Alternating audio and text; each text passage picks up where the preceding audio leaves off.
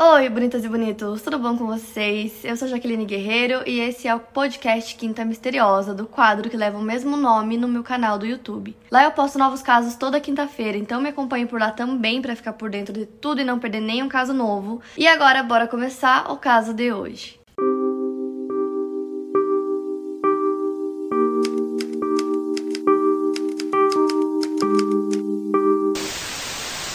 O caso que eu vou contar pra vocês hoje é muito pedido por vocês, porque é um caso que, apesar de ser mais antigo, até hoje dá muito o que falar e as pessoas têm muita curiosidade para tentar entender o que realmente aconteceu. Então eu vou contar pra vocês o caso e a história da Amelia Earhart. Ela nasceu no dia 24 de julho de 1897, filha de Edwin e Amy Otis Earhart. E até completar 12 anos de idade, a Amelia morou com os avós maternos em Atchison, no Kansas, nos Estados Unidos. Lá ela estudou em escolas privadas e nas férias de verão ela ia para Kansas City, Missouri, onde seu pai, que era advogado, trabalhava para Rock Island Railroad. Então, em 1909, a Amelia e a sua irmã mais nova, Muriel, foram morar com os pais em Des Moines, em Iowa, porque o pai havia sido transferido para lá. Então, enquanto ela estava em Des Moines, a Amelia viu um avião pela primeira vez enquanto visitava uma feira estadual. E desde que a Amelia estava na escola, ela viu o pai dela lutar contra o alcoolismo, então, desde muito nova, ela tinha tipo uma aversão a álcool e ela também ficava pensando muito que quando ela crescesse ela tinha que buscar é, uma forma de ter segurança financeira. Então, em 1914, a mãe decide se separar do pai delas. Então, as três, a mãe, a Amelia e a irmã, se mudam para Chicago. E lá a Amelia se forma na escola e depois ela se muda para Filadélfia para continuar os estudos por lá. Um tempo depois, ela vai para Toronto, no Canadá, para visitar a irmã que estava estudando por lá. E foi lá que ela viu pela primeira vez uma pessoa com um membro amputado por conta da Primeira Guerra Mundial e depois disso ela resolveu se voluntariar como enfermeira em um hospital para veteranos da guerra. Então ela ficou lá até 1918 e devido a essa experiência que ela teve, ela se tornou pacifista. Em 1920, seus pais se juntam novamente e todos vão morar juntos em Los Angeles. E foi no inverno de 1920 que a Amélia viajou de avião pela primeira vez e ela disse que assim que saíram do chão, ela teve certeza que ela tinha que voar. Então foi ali que nasceu seu amor por aviões. Depois disso, ela teve algumas lições no aeroporto de Bert Kinner no Long Beach Boulevard em Los Angeles com uma mulher chamada Netta Snooks e no dia 15 de dezembro de 1921, a Amélia recebeu sua licença da Associação Nacional de Aeronáutica. Então, nessa época, ela trabalhava meio período como recepcionista, assistente de escritório, fotógrafa e motorista de caminhão. E com alguma ajuda da mãe, ela conseguiu comprar o seu primeiro avião. Porém, era um hobby muito caro, então, mesmo conseguindo comprar o primeiro avião, ela não conseguiu ganhar o suficiente para sustentar esse hobby. E aí, em 1924, os pais se separam de novo e aí a Amélia vende o avião dela e compra um carro carro, então ela e a mãe vão para Boston porque a irmã dela estava dando aulas lá. Então depois ela se matriculou novamente na Universidade de Columbia, Nova York, mas ela não tinha dinheiro para continuar por mais de um ano. Então ela volta para Boston, onde ela se tornou assistente social. Então lá ela conseguiu continuar o hobby ela voava nas horas vagas. E aí em 1928 a Amélia aceitou uma oferta para se juntar à tripulação de um voo através do Atlântico. E o voo foi com George Palmer Putnam e com o Charles Lindbergh, que tem um livro sobre como ele se tornou a primeira pessoa a voar sozinha pelo Atlântico em 1927. Então o George escolheu a Amélia para ser a sua Lady Lindy por conta da sua experiência em voar, sua educação e sua aparência. Então, juntamente com o piloto Wilmer Stutz e o mecânico Lois Gordon, ela atravessou o Atlântico de Terra Nova para o país de Gales entre 18 e 19 de junho de 1928. Então, nessa viagem, ela não tocou em nenhum momento nos controles do avião, ela só estava junto e ela até disse que ela parecia um saco de batatas lá porque não deixavam ela fazer nada, então ela só acompanhou mesmo. Mas por conta disso, ela se tornou mundialmente conhecida como a primeira mulher a voar no Atlântico. E vendo que a Amélia tinha jeito pra coisa, o George acabou virando gerente é, da carreira dela como piloto, e aí os dois casaram em 1931. E era ele quem organizava todos os compromissos de voo da Amélia, muitos dos quais foram seguidos por difíceis turnês de palestras em todo o país. Teve até um ponto que ela fez 29 palestras em 31 dias, então era muita coisa. E com isso eles conseguiram ganhar uma publicidade máxima. Porém, Porém, nem toda essa publicidade que ela ganhava era boa. É, saíam muitas matérias machistas falando que, na verdade, ela era só uma marionete do marido, que ela não tinha talento e que tudo aquilo que eles faziam era só para ganhar fama mesmo, porque ela não era talentosa como piloto. Então, ela procurava não ler muito porque ela ficava muito chateada. Mas para conseguir provar suas habilidades, ela pilotou um pequeno monomotor chamado Lockheed Electra de Newfoundland, no Canadá, para Irlanda. Então, do dia 20 ao dia 21 de maio de 1932, cinco anos depois de Lindenberg, ela se tornou a primeira mulher a voar sozinha pelo Atlântico. E nos cinco anos seguintes, a Amélia atuou como uma defensora da aviação comercial e dos direitos das mulheres. E é importante citar também que a Amélia ganhou muitos prêmios, bateu muitos recordes como a primeira mulher a voar em tal lugar ou fazer tal percurso. Ela quebrou muitos mesmo. Então foi um marco muito importante para a época como mulher. Ela inspira muitas mulheres até hoje. Na época inspirou muito também. Então se vocês forem procurar a lista de recordes dela, os prêmios que ela ganhou é enorme. É muito legal ver o tanto de coisa que ela conseguiu conquistar. E também apelidaram ela de The Baby of the Sky, que também é muito legal. Então agora que vocês já conhecem, né, que eu contei para vocês um pouco da vida da Amélia, eu vou entrar nos mistérios sobre esse caso. Então, em 1937, a Amélia estava num projeto que era conseguir é, atravessar o mundo voando. Então, quando esse caso aconteceu, ela já estava mais de 40 dias é, na tentativa de fazer isso acontecer.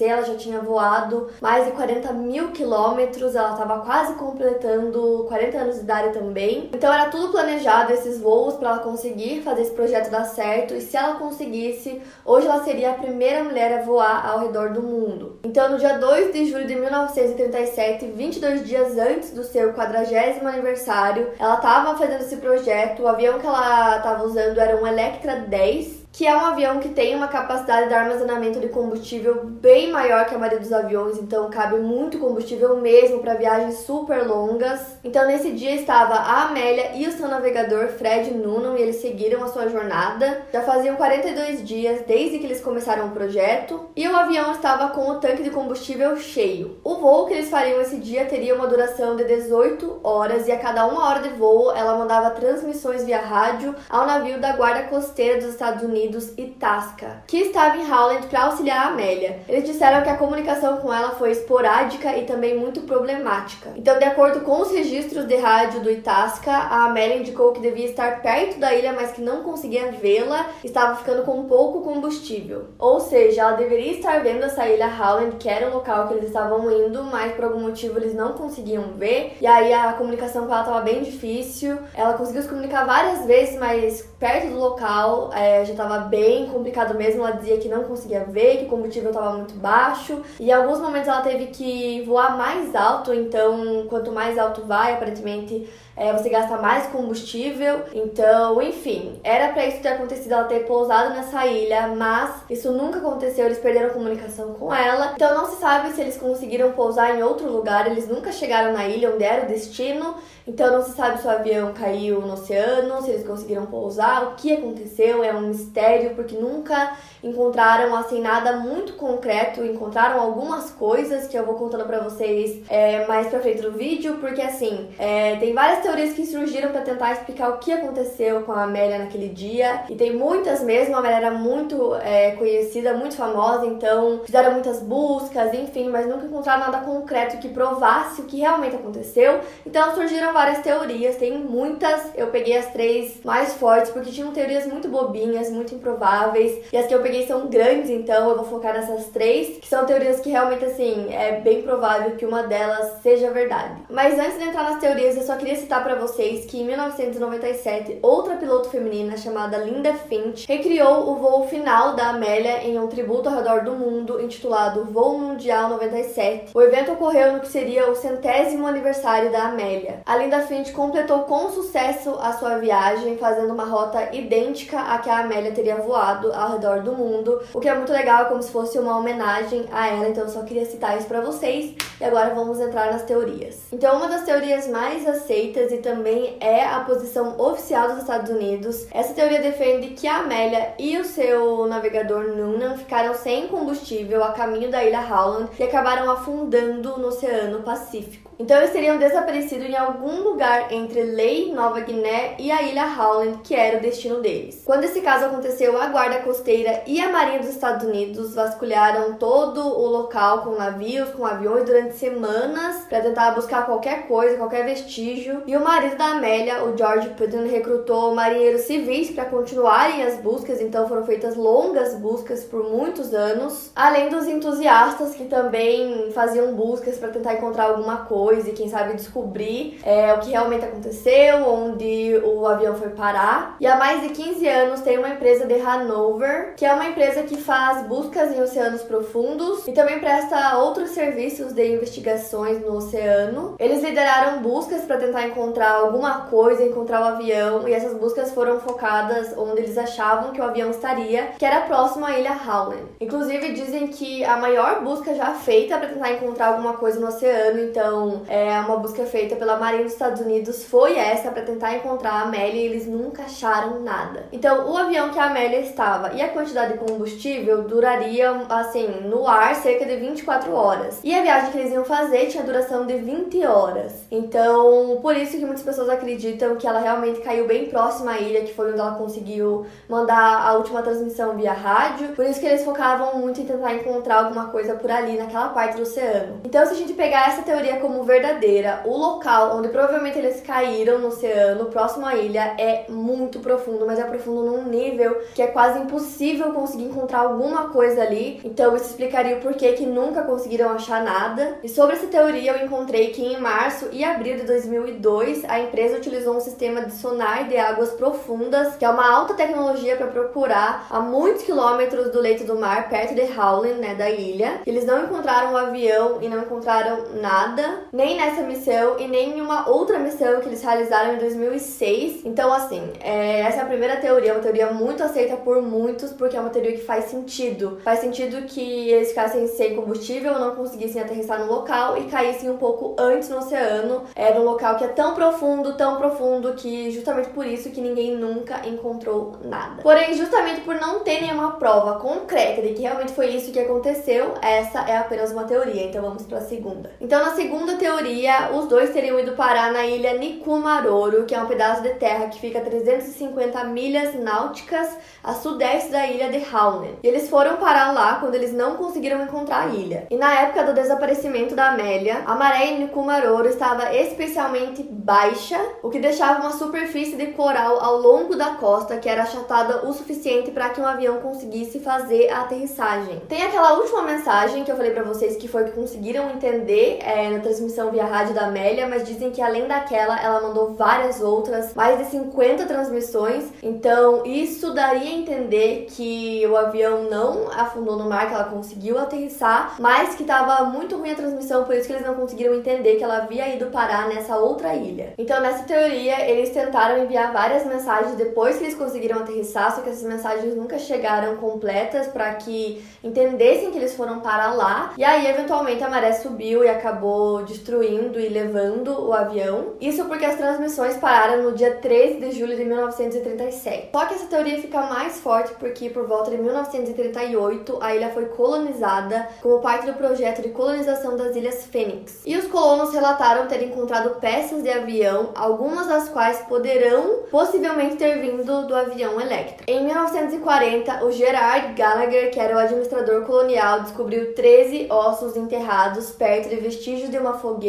o que indicava que alguma pessoa em algum momento passou por ali. Eles também encontraram o que parecia ser um sapato masculino e um feminino. Mas era só os restos, então era muito difícil dizer com certeza absoluta se era realmente isso. Mas eles também encontraram uma caixa com um dispositivo de navegação. Os 13 ossos foram enviados para as ilhas Fiji e os investigadores avaliaram as mediações recorrendo a técnicas modernas e conseguiram determinar que os ossos poderiam ter pertencido a uma mulher de altura e constituição iguais às da Amélia. E com isso foram feitas diversas expedições no local para tentar encontrar aonde foi feita essa fogueira para ver se achavam mais coisas. Então encontraram essas fogueiras que foram feitas lá e também restos de aves e peixes. Então aquilo para eles indicava que a pessoa que parou ali em algum momento não era um habitante da ilha, porque essa pessoa não comia a cabeça dos peixes. Além disso, vários frascos dos anos 30 foram encontrados lá também. Porém, em 1998, outra equipe de investigação investigação do Grupo Internacional para a Recuperação de Aeronaves Históricas examinou os ossos que já haviam sido examinados quando foi encontrado pela primeira vez em 1941, comparando eles através de uma base de dados antropológicos. Então, essa investigação concluiu que os ossos pertenciam a uma mulher mais alta do que a média europeia, sendo que a Amélia era vários centímetros mais alta do que a média, mas isso poderia ser também apenas uma coincidência. Já em 2016, o mesmo homem que liderou essa investigação afirmou no Washington Post que ele acreditava que os ossos encontrados em Nikumaroro pertenciam realmente a Amélia e que a aviadora passou seus últimos dias de vida naquela ilha do Pacífico. No mesmo ano, o caso foi entregue a Jeff Glickham, um investigador forense, então ele comparou uma foto da empresa aeroespacial onde aparece a Amélia e aparece bem os braços dela, e ele comparou essa foto com as medições dos ossos encontrados. E assim, não tendo nenhuma prova científica concreta, ele disse que ele acreditava que o osso do braço da Amélia correspondia a um dos ossos que foram encontrados na ilha de Kumaroro. Nesse caso, nessa teoria, tem várias coisas que foram encontradas lá: fogueira, é, os restos de sapato, que provavelmente eram de sapato, garrafa dos anos 30, então são várias coisas. E dava a entender que era uma pessoa que não habitava a ilha, né? Que acabou caindo ali sem querer, esperou e ninguém apareceu. Então é uma possibilidade que isso tenha acontecido, é uma possibilidade que o avião também tenha caído perto da ilha, que eles não acharam a ilha que eles precisavam parar, que era de Howland, mas acharam essa outra ilha e aí não conseguiram pousar lá, então tem muitas possibilidades nessa teoria, mas como algumas coisas, como os ossos, 13 ossos foram encontrados, é, acaba deixando essa teoria mais forte. Porém, como eu disse, não tem como provar, não tem nenhuma prova concreta, tem especulações, como por exemplo, ai, a altura dela, que parecia com o osso de uma mulher mais alta, ou que o osso, um dos 13 ossos que era do braço, parecia ser do mesmo tamanho do da Amélia. É, são suposições, né? É uma teoria forte, porém que não tem nada concreto, nada que realmente prove sim, isso aqui era da Amélia. Então segue sendo também uma teoria sobre o que possivelmente aconteceu com eles. Então agora a gente vai entrar na terceira teoria. Nessa terceira teoria tem duas possibilidades nela. A primeira é que a Amélia e o Norman tenham regressado aos Estados Unidos com nomes falsos. Então, nessa teoria, que tem até um livro sobre essa teoria, a Amélia foi descrita em um cenário onde ela abandonou o seu avião nas Ilhas Marshall e regressou aos Estados Unidos com um nome falso por motivos de segurança nacional. Então, esse nome que ela assumiu era de Irene Craig Mile e ela se casou com outro homem chamado Guy Bolan e acabou se tornando Irene Bolan. E acabou morrendo em 1982 em New Jersey. Então, a outra possibilidade dessa teoria é que eles não conseguiram ou talvez não quiseram encontrar as Ilhas Howland e rumaram a norte para as Ilhas Marshall, que na verdade eram controladas pelos japoneses, então eles foram feitos reféns, porque os japoneses achavam que eles poderiam ser espiões norte-americanos. Então, ainda nessa teoria, o governo americano havia sido comunicado que a Amélia estava lá nas Ilhas Marshall e eles teriam um plano para pegar ela de volta, mas esse plano deu errado. E em que uma daquelas mensagens que ela tentou mandar via rádio e eles não conseguiram decifrar, ela dizia que estava indo para norte, porém essa mensagem foi interceptada pelos japoneses e aí eles sabiam que ela estava indo para lá, então ficaram esperando por ela, achando que era uma espiã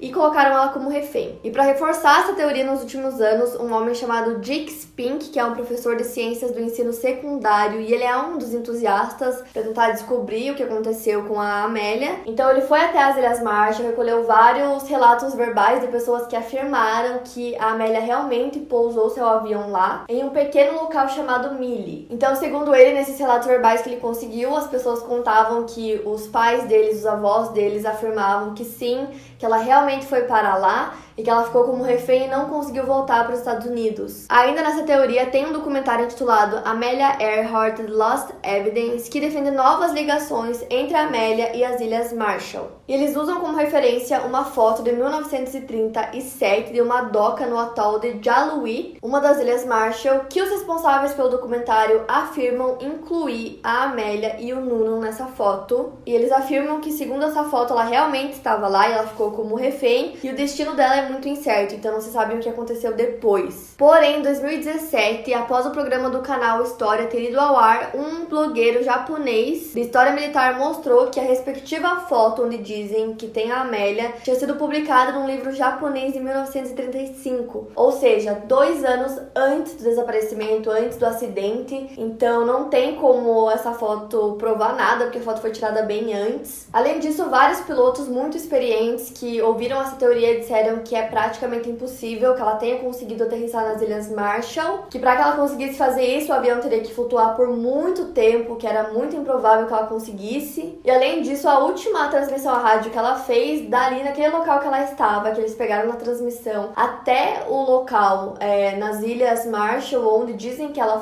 foi parar nessa nesse local que se chama Millie, é, dava uma diferença de 4 horas e meia voando. Então é muita coisa, é bem improvável é, que ela tenha conseguido fazer isso. Mas ao mesmo tempo estamos falando da Amélia Earhart, que quebrou muitos recordes, então pode ser que ela tenha conseguido, sei lá, fazer uma coisa que todo mundo acha improvável, acha impossível. Porém, como eu disse, nunca encontraram nada, nunca encontraram destroços do avião, nunca encontraram os ossos que, assim, cientificamente fossem provados ser dela ou do Noonan. É, encontraram todas aquelas coisas que eu falei nas teorias, mas nada é comprovado. Nenhuma é assim, não, isso aqui realmente era dela ou essa peça era do avião. Nada foi comprovado. Justamente por isso que as três teorias que eu falei que são as mais fortes são apenas teorias, porque não tem como provar se elas são verdadeiras ou não. Então, assim, é, eu realmente espero que um dia alguém consiga encontrar os restos do avião e consiga dar um fim para essa história. Eu acho que as pessoas ainda vão continuar por muito tempo tentando decifrar o que aconteceu, por mais que tenha sido muitos anos atrás, porque afinal acho que todo mundo que conhece a história fica assim tentando decifrar, tentando entender o que realmente aconteceu. Então eu espero que um dia tenha um fim para essa história. Tem muitos entusiastas que ficam pesquisando e tentando encontrar qualquer coisa para esse caso. Então tem documentário, tem livro, tem tudo. É um caso gigante que todo ano tem alguma coisinha sobre ele. Enfim, tem só as teorias e eu quero muito saber o que vocês acham. É, quais das três teorias vocês acham que é a mais provável? Se vocês não acreditam em nenhuma, ou se vocês criaram a própria teoria de vocês, comenta aqui pra mim. Se tem alguma teoria que vocês acham forte que eu não comentei, podem deixar nos comentários também. Eu quero muito saber a opinião de vocês, vocês pediram muito esse caso. E é isso, eu espero muito que vocês tenham gostado. Para mais casos, siga meu podcast aqui no Spotify. Lembrando que os casos novos saem primeiro lá no meu canal do YouTube toda quinta-feira. Obrigada por ouvir, até o próximo caso.